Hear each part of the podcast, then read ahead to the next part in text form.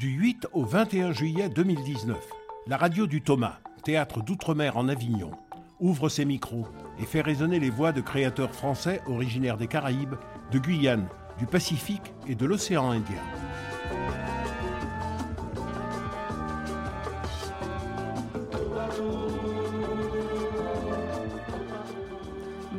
À tous, nous sommes en direct d'Avignon au théâtre de la Chapelle du Verbe incarné pour notre émission Grand Large. Nous partirons à la rencontre des créateurs, invités à cette 22e édition du théâtre d'outre-mer en Avignon, et des artistes porteurs de cette culture française des Grands Larges.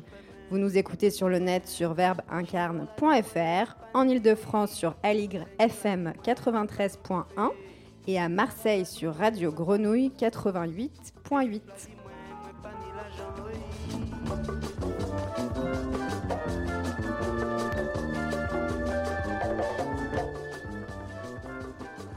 Aujourd'hui, nous avons le plaisir de recevoir euh, une chef de gang. Bonjour Isabelle Cancel. Bonjour. Vous êtes l'interprète du spectacle Stéphanie Sinclair, Reine de Harlem, de Raphaël Confiant, qui est mis en scène par Nicole Doug au Petit Louvre à 20h20. Avec nous également euh, Stéphane Rivero, vous êtes l'administrateur de cette compagnie. Bonjour. Bonjour. Je vous propose d'écouter un extrait de ce spectacle. Tu vas mettre un décolleté, une jupe fendue et tu vas aller te faire embaucher au bar du Lafayette avec les autres pôles. Quoi? Avec les carteronnes de la Nouvelle-Orléans? Même si O'Reilly, comment voulez-vous que je rivalise avec si peu d'avantages? Shut up, Stéphanie. Tu sais que je suis un putain d'Irlandais. Et un putain d'Irlandais, quand ça s'énerve, ça se contrôle plus. Monsieur O'Reilly, avec tout le respect que je vous dois, aucun tenancier ne voudra m'embaucher pour cette activité. Shut up, stupid black French bitch. Bourdonne dans mes oreilles, ma vue se trouble. Mon sang créole ne fait qu'un tour, alors dans un réflexe, je lui saisis les graines et les purge si fort qu'il en perd le souffle. Et tombé blip, con frigidaire. Putain d'Irlandais. Je l'ai laissé couiner comme un bébé atteint de colique. Il n'y a rien qui peut autant transformer un dur en lavette que de se voir exploser ses deux boules. J'étais comme le vent mauvais de ce jour-là. Et mon sang avait du mal à refroidir, alors j'ai continué. Je l'ai roué de coups de pied. Et j'ai continué encore jusqu'à ce qu'il perde connaissance. Puis j'ai ouvert sa braguette, sorti son braquemar, ses génitoires.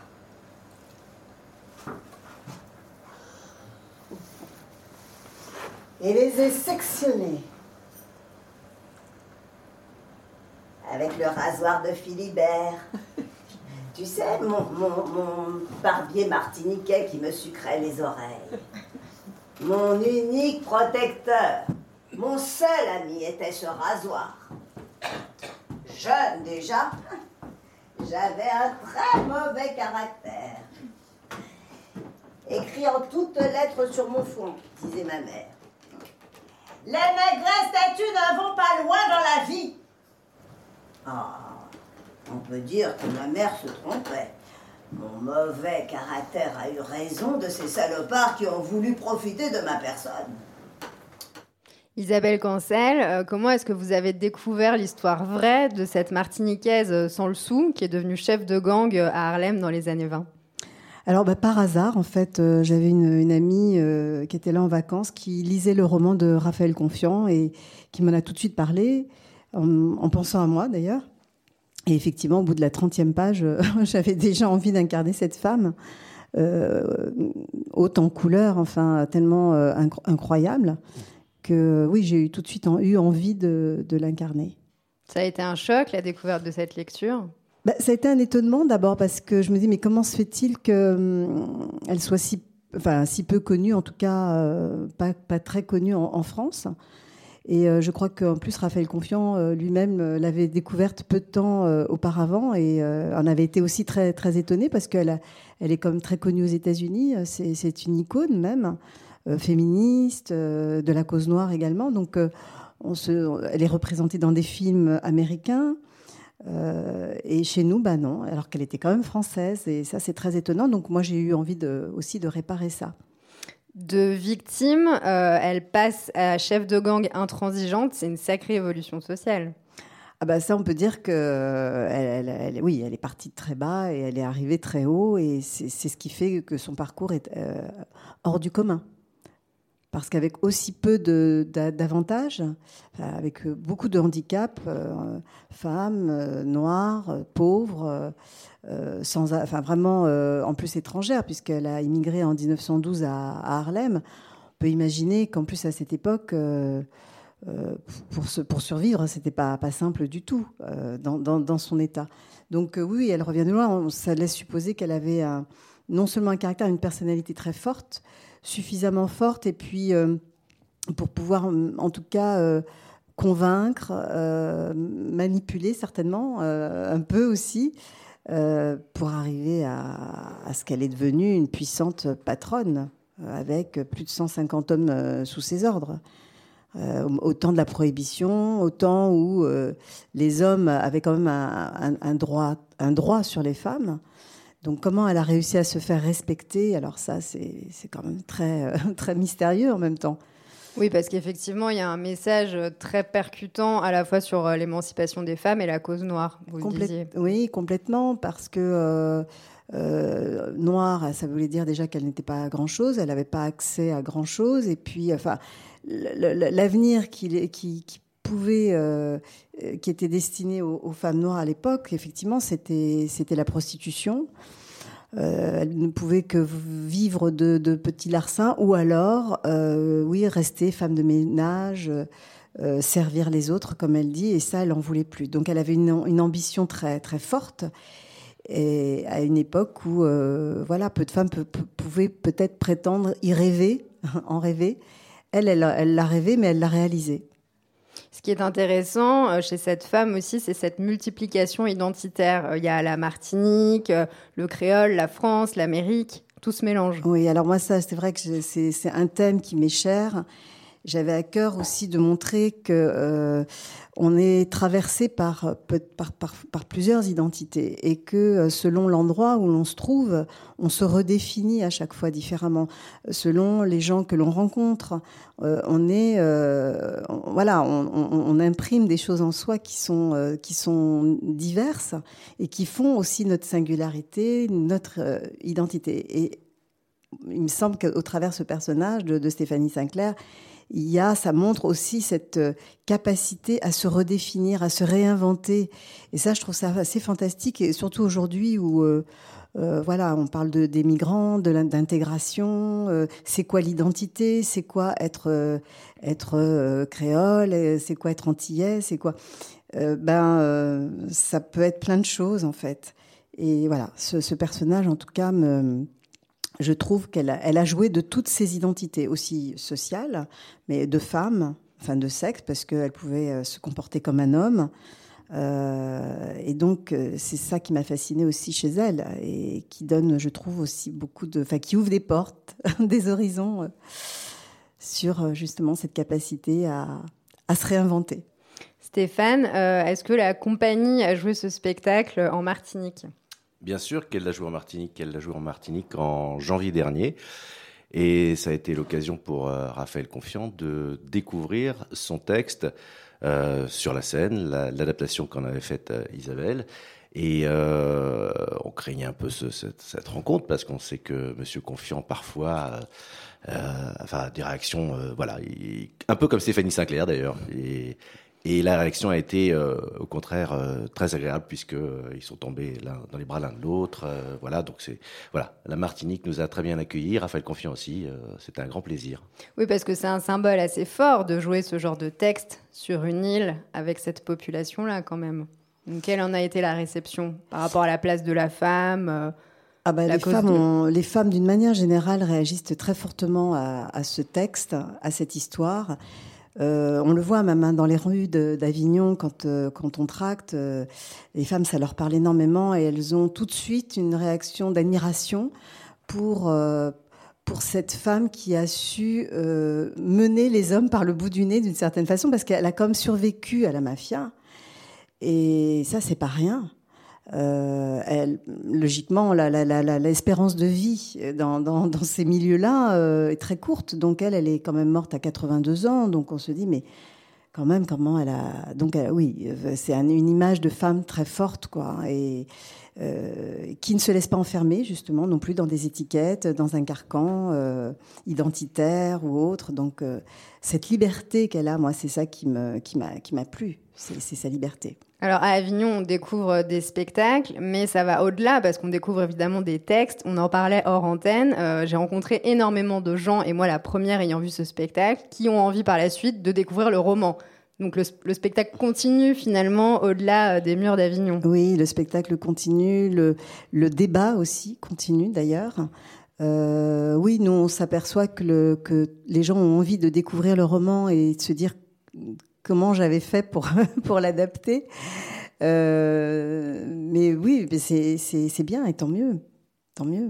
Qu'est-ce que ça signifie, Stéphane, de venir ici au Festival d'Avignon euh, pour jouer cette pièce Sacrée aventure? Sacrée aventure, ça signifie plein de choses pour une compagnie qui a une vingtaine d'années d'existence en Guadeloupe.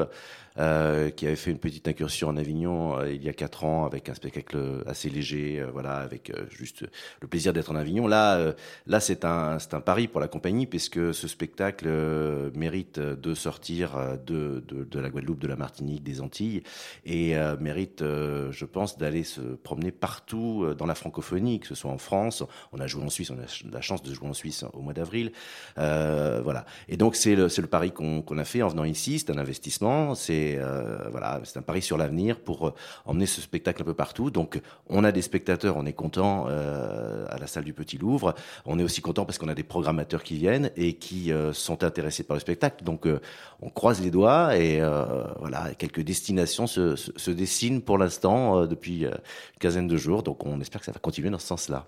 Eh bien, on espère aussi pour vous. On vous invite évidemment à venir découvrir ce beau spectacle qui se joue à 20h20 au Petit Louvre. Merci beaucoup d'être venu nous voir. Voilà, je voulais juste ajouter concernant Raphaël Confiant qu'effectivement, il y a c'est l'écriture de Raphaël Confiant qui me tenait à cœur aussi de faire entendre.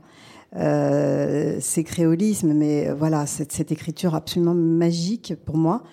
Euh, et j'avais envie de la faire entendre et de la faire entrer dans la sphère euh, théâtrale contemporaine. Voilà. Bah merci pour ce partage. Bon festival à vous deux. Merci. beaucoup. Alors j'ai le plaisir d'avoir à mes côtés euh, Charles Loss, bonjour. Bonjour. Vous êtes euh, pianiste dans le spectacle Nina Lisa qui se joue à 21h35 à la chapelle du Verbe incarné. Avec nous également Paul Wameau, bonjour. Bonjour. Vous êtes auteur-compositeur, on vous avait accueilli euh, l'année dernière sur la scène du Verbe incarné et aujourd'hui vous venez présenter votre film Je demande la parole dans le cadre des écrans du Tout Monde. Alors comment, euh, Charles, est-ce que s'est passé ce travail de création euh, autour du piano? Quelles ont été vos sources d'inspiration pour vous mêler à ces deux comédiennes qui sont sur scène? Alors mes sources d'inspiration étaient toutes tracées puisqu'il s'agit essentiellement du répertoire de Nina Simone et aussi de Lisa Simone, sa fille. Donc je me suis un petit peu replongé. Euh, j'ai beaucoup aimé Nina Simone quand j'étais tout jeune. À 12 ans j'ai eu un, choc. Elle passait dans un festival de jazz en Belgique et j'écoutais piratement la radio dans mon lit. Et j'ai vraiment eu un, choc très fort. Et puis, euh, comme elle, c'est pas vraiment une chanteuse de jazz, hein, on l'assimile souvent au jazz, mais en fait, elle n'en a pas tellement fait du, jazz pur. Elle utilisait des musiciens de jazz, mais c'était pas, c'était pas vraiment une musicienne de jazz. Excellente musicienne, c'est pas ça que je veux dire. Mais donc, euh, tout ça pour dire que je l'écoutais moins voilà, si je l'entendais à la radio ou, chez quelqu'un, je, l'écoutais volontiers, mais je ne cherchais pas spécialement à, me nourrir de, sa musique parce que moi, en tant que jazzman, c'était pas c'était pas tellement ça que je cherchais. Donc, je me suis replongé avec plaisir dans, son univers et j'ai découvert Lisa Simone que je ne connaissais que de nom. Et euh, c'est beaucoup. Alors c'est pas jazz du tout. Il y a même pas de piano. C'est surtout guitare, euh, contrebasse, batterie. Euh, on peut la comprendre puisqu'elle voulait se différencier de sa maman, qui était une formidable pianiste. Donc euh, la musique de Lisa Simone, c'est sans piano. Donc là, j'ai dû faire plutôt un travail de, transposition de sa musique euh, vers le piano. Et faire l'équation alors des, deux comédiennes chanteuses avec qui j'ai le plaisir de jouer tous les soirs ici et qui, chantent, qui, qui, sont appropriés ce répertoire de Nina et Lisa Simone Et voilà, j'ai même pas dû écrire de d'arrangement ou quoi. À force de répéter, tout ça se mettait en place. Et elles ont toutes les deux, les deux chanteuses, euh, ont un instinct euh, euh, formidable pour, pour faire des, des secondes voix. Donc j'ai même pas dû écrire de deuxième voix, elles faisaient ça très bien toute seule. Oui, parce qu'à la base, vous êtes pianiste de jazz. est-ce que c'est une première pour vous, le théâtre, ou est-ce que vous y êtes habitué Je suis habitué au théâtre, mais pas dans, sous cette forme-ci. Donc moi, c'est plutôt euh, illustratif ce que je faisais avant dans, des pièces de théâtre, live parfois où on demandait. Mais ici, c'est vraiment participer. Euh, la, musique a forcément une grande importance dans, ce spectacle, et, donc euh, je, m'investis de manière très différente et c'est gratifiant. quand je t'ai annoncé que je voulais devenir chanteuse, ta seule réaction a été. Toi, chanteuse. J'ai pris ma décision toute seule.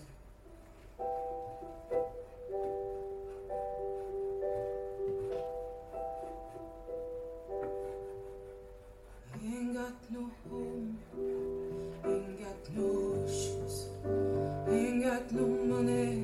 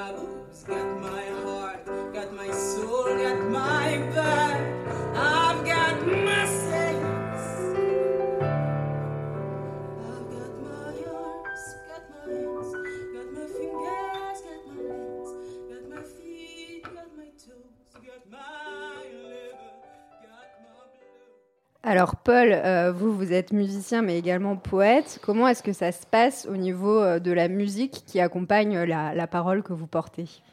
Euh, Je ne suis pas musicien. Je ne suis pas musicien. Je, reste, je, suis dans l'écriture, dans la poésie. je, travaille avec un musicien. Ulrich Wolters qui, a, qui, a, bossé sur le, qui a bossé sur euh, le, spectacle qu'on est venu présenter l'année dernière et qui est sur le, film. Mais je ne suis pas musicien, non, je, je, je, ne sais pas jouer de la musique. Donc je m'entoure de, de, musiciens pour, euh, pour, euh, pour faire ce travail-là. Et donc, donc voilà. Et comment ça se passe cette cohabitation? Est-ce qu'il vous propose euh, une musique et qui, s'imbrique avec ce que vous avez envie de raconter? Est-ce que c'est vous? Comment se passe cette collaboration Oui, ça, ça, se passe comme ça. Souvent, c'est moi qui amène le texte. Et souvent, c'est le musicien qui me, qui, qui, qui, qui, me passe sa musique et je vois le, le texte qui, qui, va avec.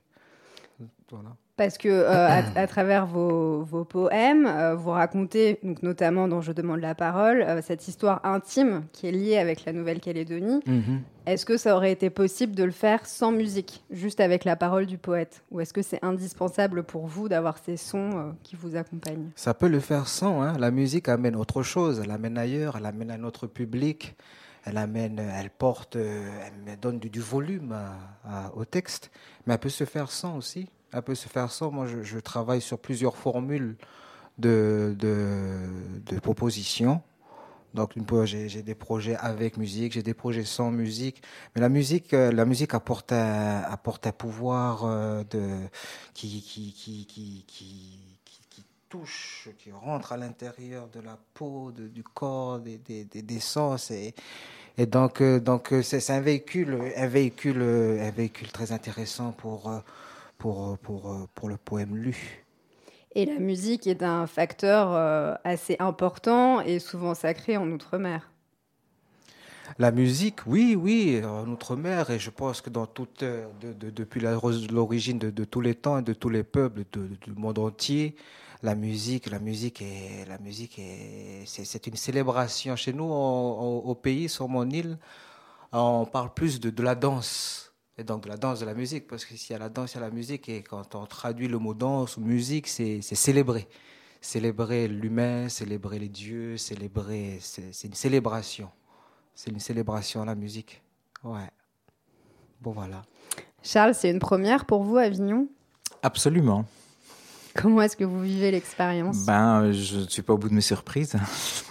je veux dire, c'est, on a beau être préparé, c'est, c'est quelque chose de, d'unique, je pense. Je croyais avoir déjà connu des ambiances de grands festivals. J'ai fait souvent le, travaillé souvent au festival de Marciac, par exemple, qui est le gros festival de jazz euh, en France et même au monde, c'est un des plus grands.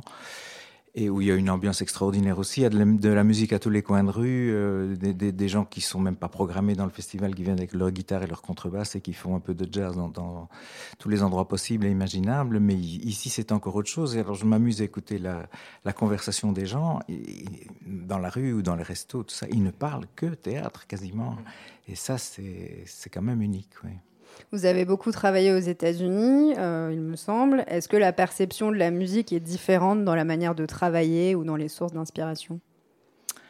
C'est-à-dire qu'aux États-Unis, euh, être musicien de jazz, c'est tout à fait anodin. On est musicien de jazz comme on est plombier, médecin ou coiffeur. Voilà. Si vous dites ça, ça n'impressionne absolument personne.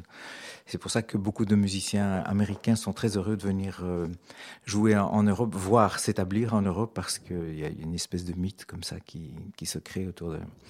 Et donc la, perception du jazz là-bas est, donc un petit peu. On, pourrait croire que c'est banal, mais, mais à la fois euh, c'est quand même là que ça se passe aussi. Euh, je veux dire, les, les plus grands musiciens, c'est comme à New York ou Los Angeles qu'on les trouve. Donc euh, voilà. Paul, est-ce que vous vous verriez vous détacher de la musique, de la parole du poète, pour être juste sur scène en tant que comédien?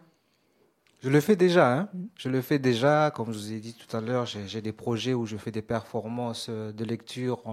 J'ai un projet qui s'appelle X, donc je suis seul pendant 30, 40 minutes. Donc je le fais déjà, ce, travail-là. Et, c'est un autre, autre ambiance. Là, les mots, les mots, la poésie, voilà, c'est- un autre, c'est une autre musique encore. C'est encore une autre musique. Mais oui, je, le fais déjà. Je le fais déjà et c'est juste que c'est un autre terrain de jeu. Voilà. Charles, une vie sans musique, ça serait bien triste. Une vie sans musique et sans poésie aussi, parce que je voudrais rebondir là-dessus. Moi, j'ai très souvent participé à des, à des spectacles de poésie où on me demandait de, de faire de la musique en même temps que, que des poèmes, et parfois dans des langues comme le suédois, euh, où je, comp- je comprenais rien. Et malgré tout, il y a une magie qui s'opère. Donc oui, la musique, bien sûr, mais, mais la poésie, la langue, c'est important aussi. Paul, je vous vois acquiescer. Oui, oui. La musique, on dit aussi que la musique, c'est le médicament. C'est le médicament de l'âme. Ça, ça, ça guérit, ça, ça adoucit. S'il n'y avait pas la musique, il n'y aurait que du bruit.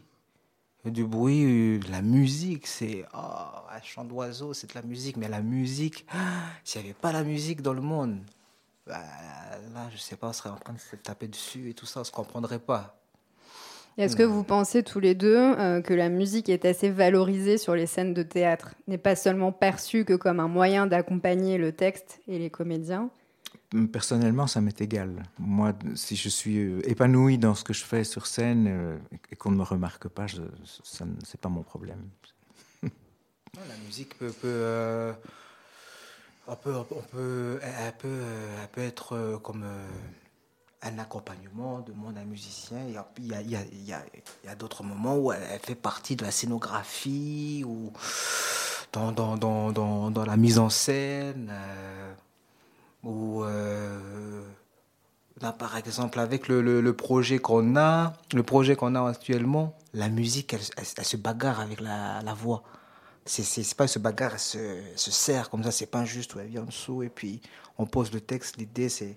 Il y a des moments comme ça, oui, on peut, on peut prendre la, musique autrement que pour juste accompagner le poème, mais accompagner la voix, accompagner la scène, mais, mais comme, un, comme un acteur à part entière de, la pièce. Voilà, ici un peu dans la pièce euh, Nina Lisa que j'ai la chance d'accompagner. Évidemment, la musique est, je vais pas dire prépondérante, mais indispensable. Et donc, je m'amuse bien.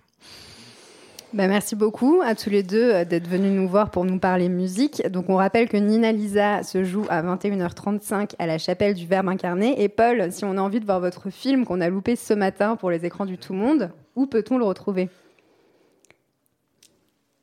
Euh, sur le site de Axe Sud Production. Et donc, il est en, vente sur cette plateforme-là. Donc, Axe Sud Production. Merci beaucoup. Bon festival. À très bientôt. Merci. Nous rejoignons Nathalie Lollet sur la route des abolitions.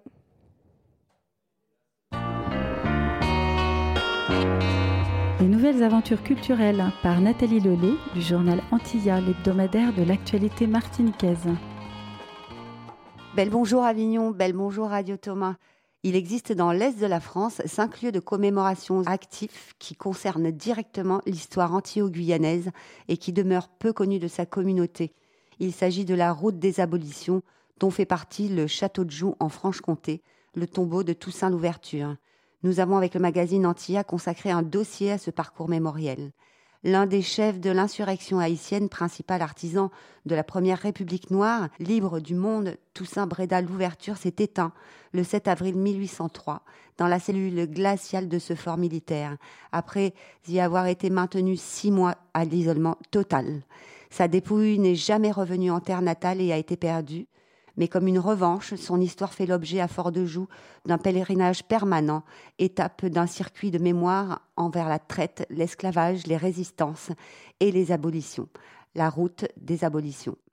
Il faut imaginer le général Toussaint Louverture, gouverneur incontesté de la colonie de Saint-Domingue, déporté de sa terre natale, dégradé, arrivant seul prisonnier des soldats de Napoléon Bonaparte au pied du fort militaire de Joux perché sur un piton rocheux, du haut doux comme un nid d'aigle, ce fort surplombe une cluse ouvrant un passage vers la Suisse dans le massif du Jura, l'une des régions les plus froides et les plus isolées de France.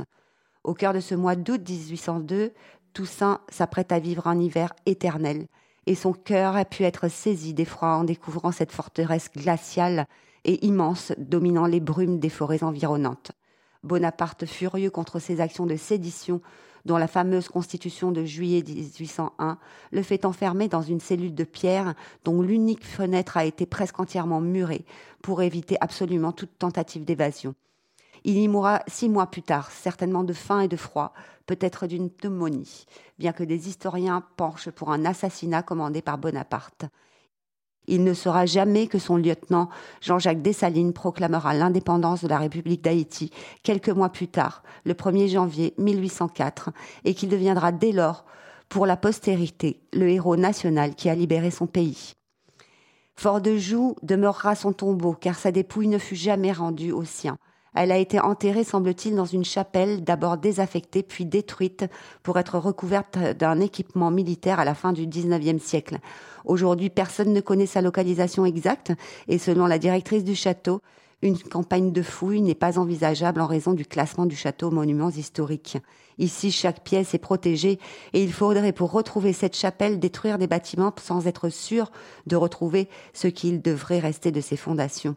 Ainsi, Toussaint l'ouverture, le fervent catholique n'a pas de sépulture et on ne sait même pas s'il a reçu les derniers sacrements et un enterrement religieux un comble pour l'âme du général haïtien dont on connaît l'attachement à l'Église qui ne l'avait cependant pas empêché de rallier le soulèvement historique de Bois Caïman animé par le culte vaudou. Joue porte-voix de la mémoire de Toussaint l'ouverture. Il semble que Napoléon Bonaparte tenait beaucoup à ce que cet homme, qui n'était alors pas encore devenu une icône de la liberté, soit réduit au silence. Et quoi de mieux qu'un château glacial dans les brumes aux confins de la France pour isoler ce Spartacus noir, comme le nommait le fervent anti-esclavagiste Abbé Rénal. Un lieu qui fit taire plus d'un opposant au régime, prisonnier politique ou religieux, un modèle d'architecture militaire développé et enrichi du Moyen Âge au XIXe siècle, car Haïti était pour la France à cette époque sa colonie la plus riche et a beaucoup contribué à sauver l'économie du pays dans un temps troublé. Le pouvoir n'avait donc pas intérêt à laisser s'ébruiter la révolution haïtienne, et la mémoire de Toussaint s'est presque perdue pendant deux siècles dans les méandres de l'histoire de France. Cependant, Haïti, n'oubliez pas, des hommes et des femmes combattant pour les droits de l'homme sur le sol français, n'oubliez pas, et joue par l'œuvre des justes est devenu son porte-voix, son lieu de mémoire, et par conséquent un lieu incontournable de la mémoire de l'esclavage. Et sur ce sol si loin des Antilles est né un véritable circuit dédié à la mémoire de l'esclavage, de la traite et de ceux qui les ont combattus, la route des abolitions. D'abord Champagné en Haute-Saône avec la maison de la négritude et des, droits de l'homme, puis la maison de l'abbé Grégoire, dédiée à l'œuvre humaniste du curé d'Amberménil en Meurthe-et-Moselle. La maison d'Anne-Marie Javoué à Chamblanc en Côte d'Or concerne directement la Guyane. Enfin, l'espace Victor Schellcher à Fessenheim, dans le Haut-Rhin, invite les visiteurs à découvrir la vie et le combat de cet infatigable défenseur des droits de l'homme qui fit voter le décret de l'abolition définitive de l'esclavage le 27 avril 1848. En me renversant, on n'a abattu à Saint-Domingue que le tronc de l'arbre de la liberté des Noirs. Il repoussera par les racines, parce qu'elles sont profondes et nombreuses, écrivait Toussaint l'ouverture. Nathalie Lelay en Avignon pour Antilla et Radio Thomas.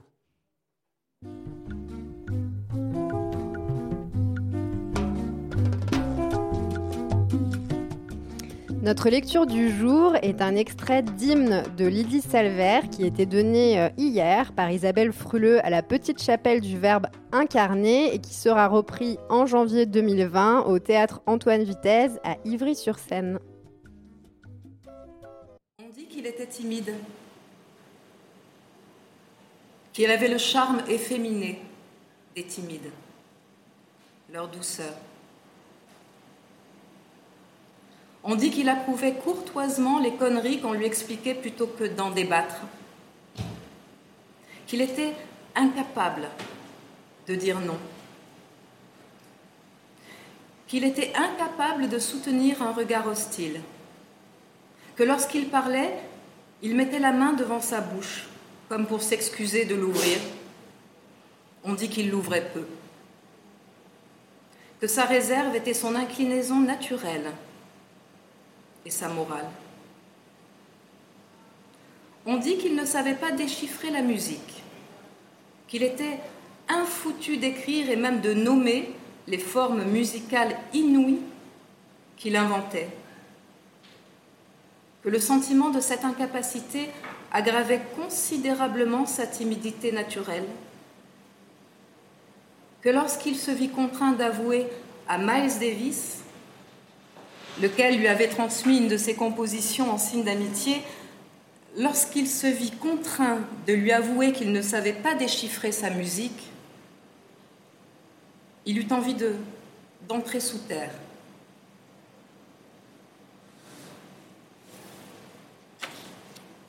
et d'y rester. Il fut le 18 août 1969, l'audace même. Il fit ceci. Il s'empara de l'hymne et il le retourna. Il eut ce front. Il prit ce risque. L'hymne, entonné en prélude aux allocutions du président Nixon, l'hymne qui résonnait lors des célébrations de tuerie héroïque, l'hymne intouchable, l'hymne immuable, l'hymne de la superpuissance blanche classée numéro un au hit parade des pays producteurs de bombes, au napalm, au phosphore, à la dioxine, au graphite, tritonal, à fragmentation, à guidage laser, à sous-munition, il y en avait pour tous les goûts. L'hymne d'amour de la patrie, car amour et patrie sont deux mots qui s'accolent. J'ai à l'esprit un autre verbe que je n'ose pas écrire.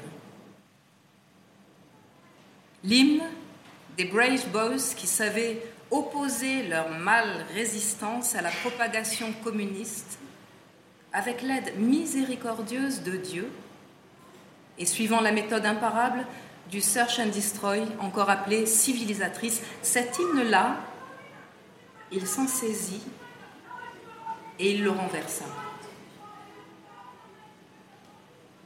L'hymne sacré, symbolique, scrupuleusement respecté, l'hymne régimentaire qui avait envoyé son ami Larry Lee se faire trouer la peau dans les jungles du Vietnam, l'hymne qui accueillait en fanfare les GIs morts au combat, lesquels arrivaient de Saigon en emballage capitonné, car sacrifier sa vie à la lutte contre le mal méritait amplement un emballage capitonné. La patrie reconnaissante ne reculant devant aucun sacrifice, l'hymne sanglé de la tradition, l'hymne engoncé dans son uniforme vidé de sa substance et braillé sur les stades. L'hymne qu'on chantait sans l'entendre depuis le temps, l'hymne embaumé, l'hymne empoussiéré, l'hymne pétrifié de la nation, il l'empoigna, le secoua et aussitôt en fit jaillir une liberté qui souleva l'esprit. À présent, quelques mots d'Isabelle Fruleux pour Grand Large. Là, c'était juste une, une, lecture, donc un tout, tout premier pas, euh, une lecture d'un montage de texte. Ce montage-là, à présent, je vais euh, le retravailler, euh, le comment dire, le déstructurer ou le, lui donner une structure, enfin, suivre son souffle de façon à en extraire une, une grille musicale. Euh, sur, cette, sur cette grille seront composées, euh, seront écrites les compositions par Felipe Cabrera, euh, qui, qui m'accompagnera aussi à la, à la guitare électrique, à la basse électrique, pardon. Et Vladimir Medel à la, à la guitare. Donc nous serons trois sur scène. Et effectivement, ce, ce, texte va prendre son, son essor musical, vibratoire. Euh, il sera euh, à la fois euh, dit et chanté et, compté. L'écriture de, de, Lydie Salver est vraiment, tient vraiment dans le souffle. et là, je retrouve, je retrouve Édouard Glissant.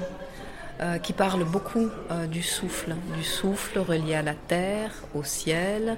Euh, selon lui, c'était de, ce souffle-là que, venait que vient, c'est de ce souffle que vient la, la poésie.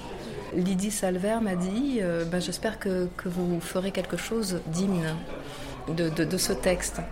Et sans l'avoir lu, je ne savais pas encore, je n'avais pas encore, je m'étais pas encore plongée dans le texte. Je me suis entendue lui répondre. Je pense que c'est ce qui va se passer. Vous écoutez Grand Large sur la radio du Thomas, théâtre d'outre-mer en Avignon. Bonjour Estelle. Bonjour Savannah. Alors aujourd'hui, on vous retrouve pour euh, une nouvelle promenade en Outre-mer. Exactement, nous écoutons euh, notre feuilleton quotidien Archives d'Outre-mer consacré à Édouard Glissant avec un extrait à nouveau de la conférence enregistrée à la chapelle du Verbe incarné le 13 juillet 2009 et intitulée Crise coloniale, crise mondiale. Aujourd'hui, dans un bref extrait, Édouard Glissant nous parle d'idéologie.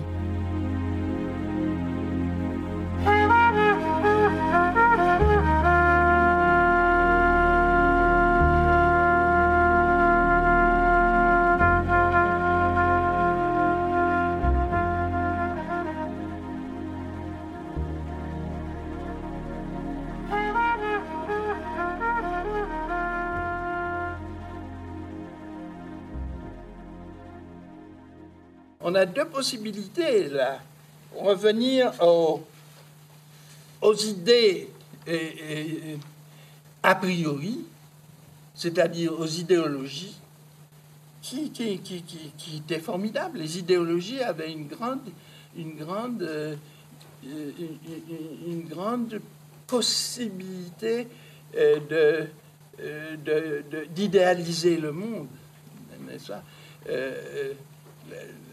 Pensez au nombre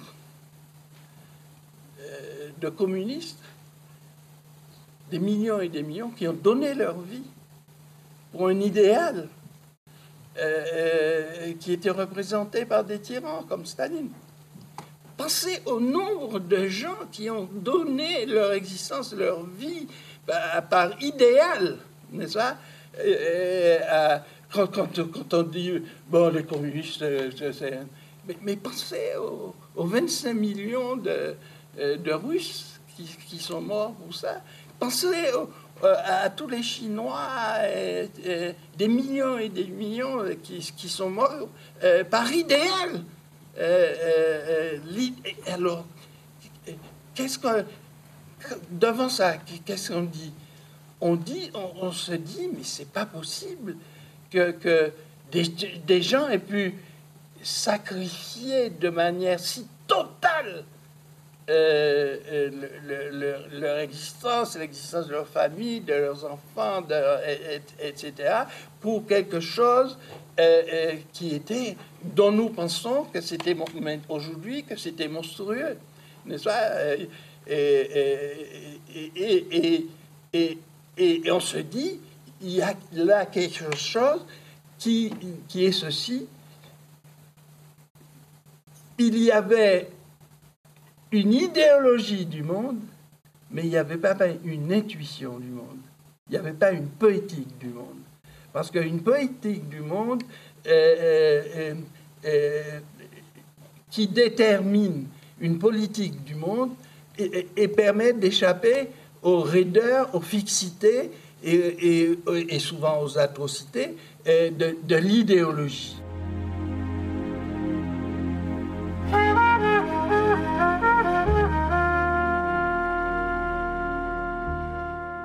Archives d'outre-mer, ce sont des extraits d'archives sonores enregistrés au Thomas. Elles sont à retrouver intégralement en podcast sur le site verbincarne.fr.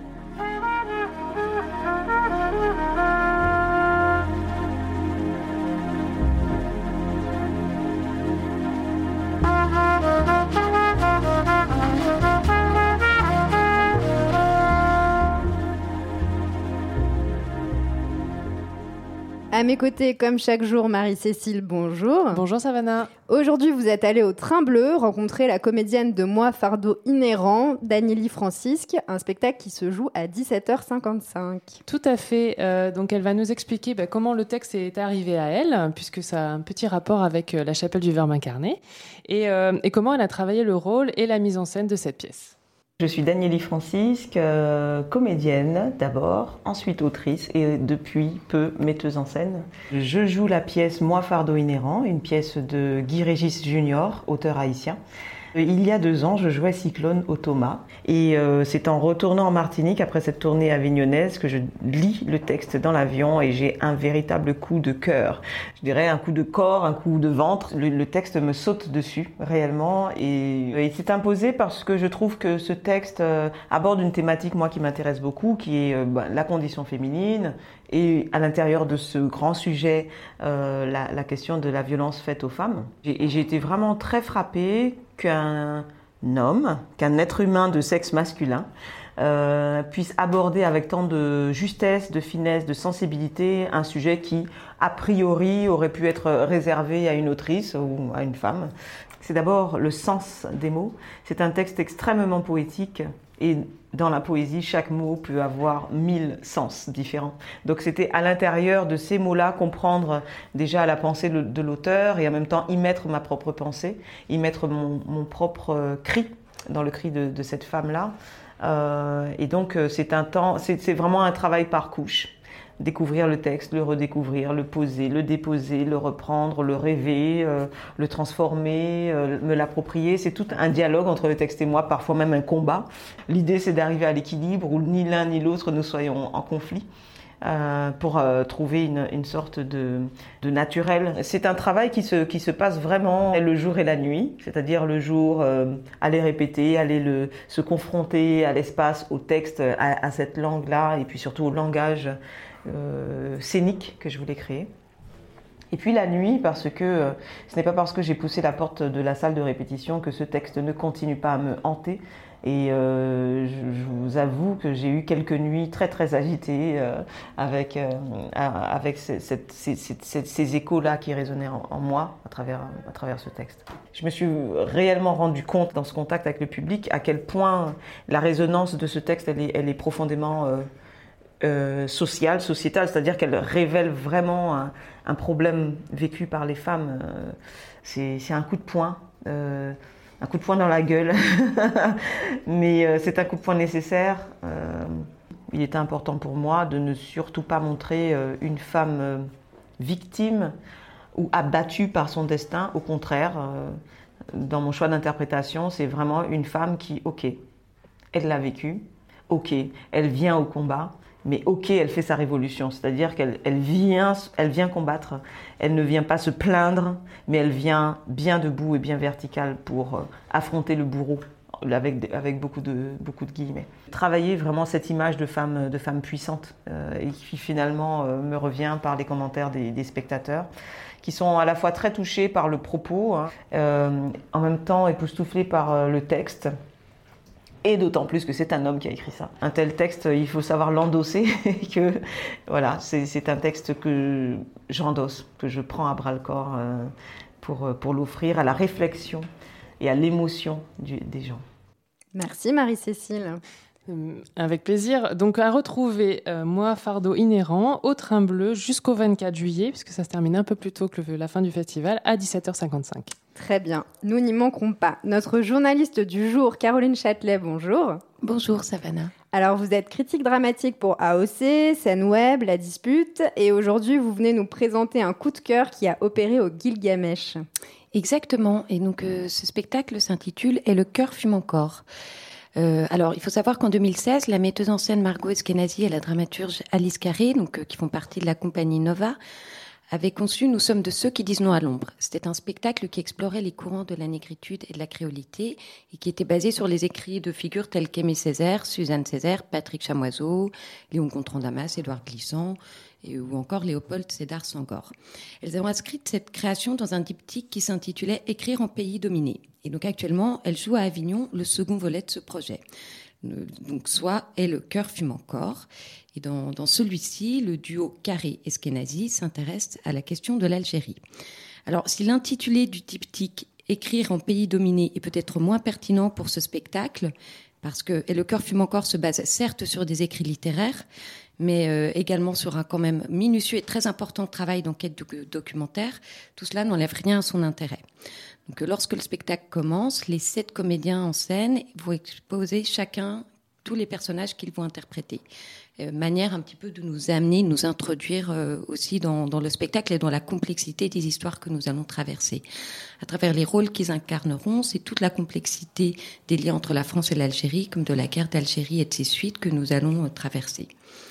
Donc le spectacle est construit à partir de témoignages qui est recueilli auprès de d'anonymes, d'historiens, d'associations, de poètes ou d'intellectuels.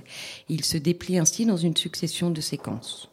On croise par exemple un jeune homme qui issu une famille d'une famille pied noir et qui va interroger sa grand-mère et ses amis sur leur retour en France dans les années 60.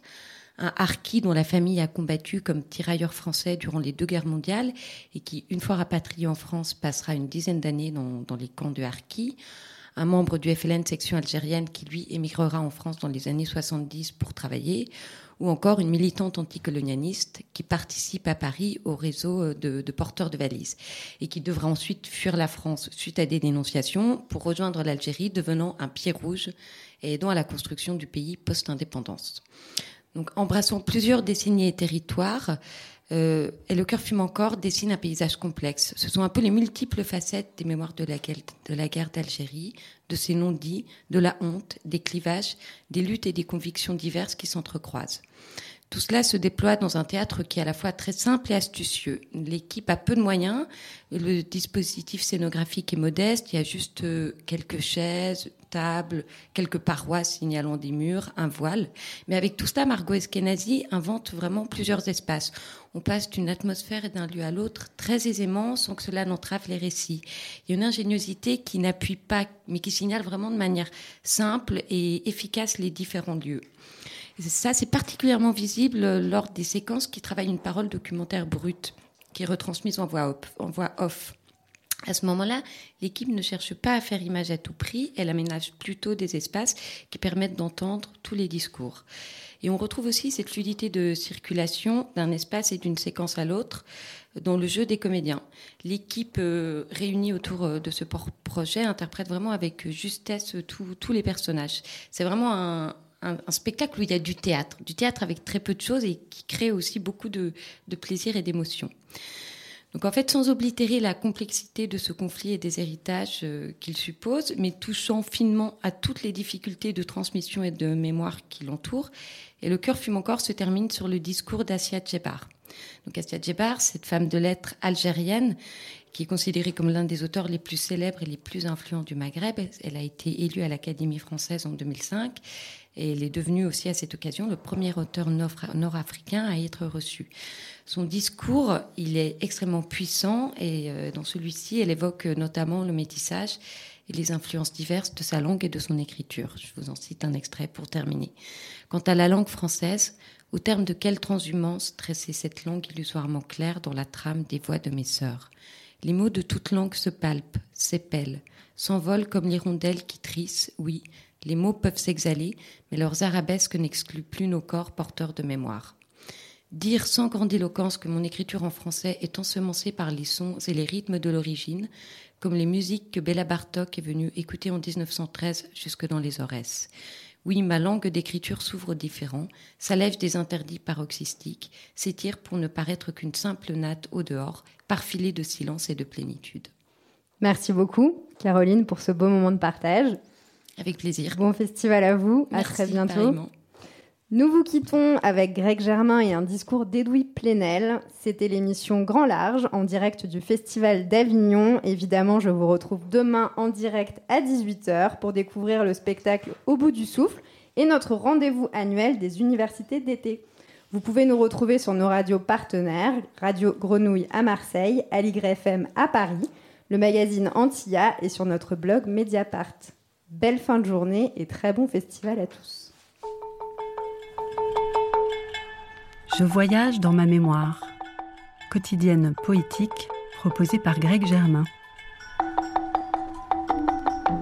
À l'époque des fake news, des fausses rumeurs et des fausses nouvelles qui nous viennent de partout sur tous les comptes numériques du monde, Instagram, Twitter, Facebook, il convient de se pencher, je crois, sur ce qu'est le journalisme. J'ai relu avec un grand plaisir un livre d'Edoui Plenel qui s'appelle Combat pour une presse libre.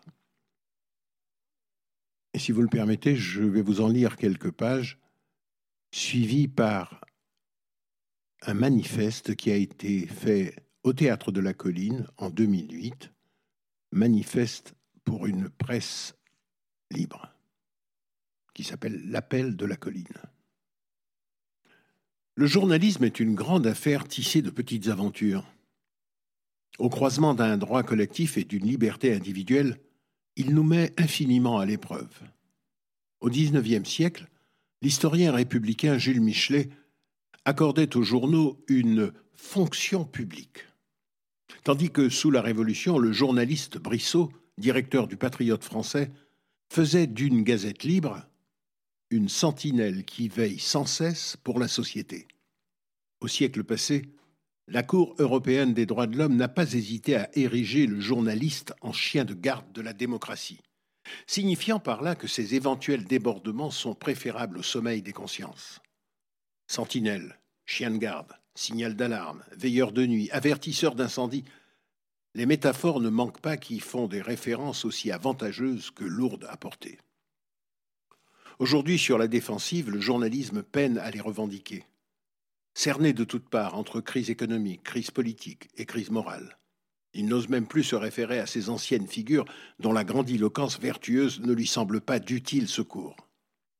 Albert Londres, le grand reporter de l'entre-deux-guerres, bien sûr, en 1929 disait je demeure convaincu qu'un journaliste n'est pas un enfant de cœur et que son rôle ne consiste pas à précéder les processions, la main plongée dans une corbeille de pétales de rose.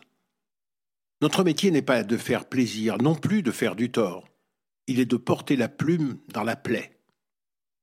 Mais aussi François Mauriac, l'inventeur inégalé du bloc-notes, en 1954, après une saisie de l'Express. Je doute s'il existe pour la presse un crime d'indiscrétion, mais il existe un crime de silence. Le jour du règlement de compte, nous ne serons pas accusés d'avoir parlé, mais de nous être tus. Le vrai courage, c'est au-dedans de soi, de ne pas céder, ne pas plier, ne pas renoncer, confiait en ces dernières années ce juste que fut Jean-Pierre Vernant, résistant évidemment, professeur et chercheur, penseur et passeur. Puis il ajoutait, pour se faire bien entendre, être le grain de sable que les plus lourds engins, écrasant tout sur leur passage, ne réussissent pas à briser. Le 24 novembre 2008, lors d'une réunion publique tenue au Théâtre de la Colline à Paris, Mediapart et Reporters sans frontières ont rédigé un appel que je vais vous lire. L'appel de la colline. La liberté de la presse n'est pas un privilège des journalistes, mais un droit des citoyens. Le droit à l'information, à la libre expression et à la libre critique, ainsi qu'à la diversité des opinions, est une liberté fondamentale de tout être humain. Sans information libre sur la réalité, ambitieuse dans ses moyens et pluraliste dans ses fins, il ne saurait y avoir d'authentique délibération démocratique. Régime de tous les citoyens sans privilège de naissance, de diplôme ou de fortune.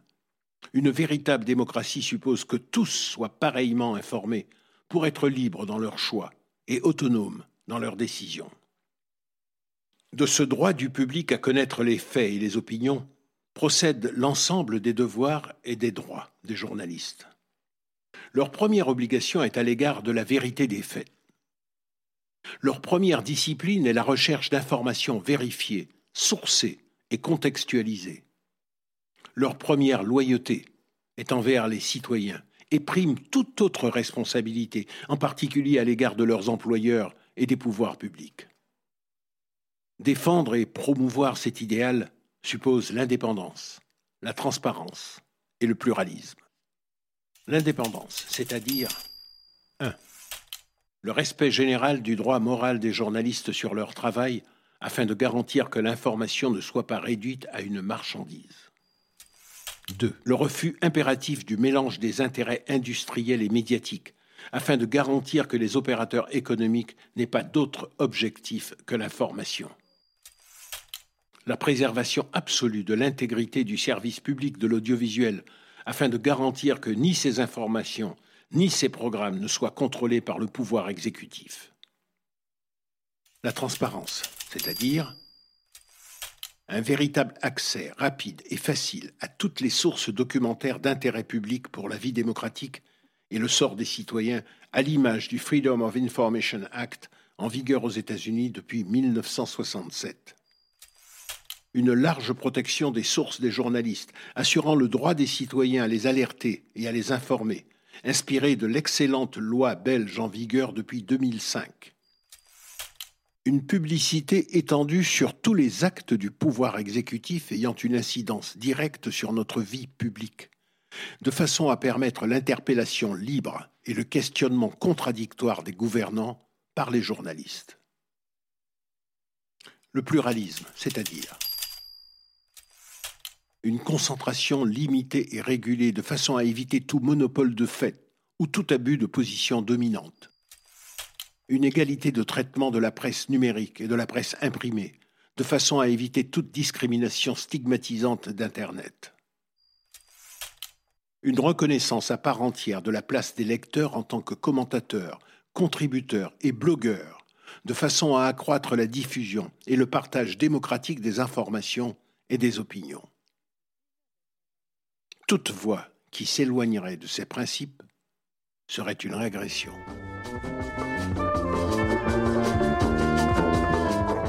Retrouvez la radio du Thomas sur le net www.verbincarné.fr.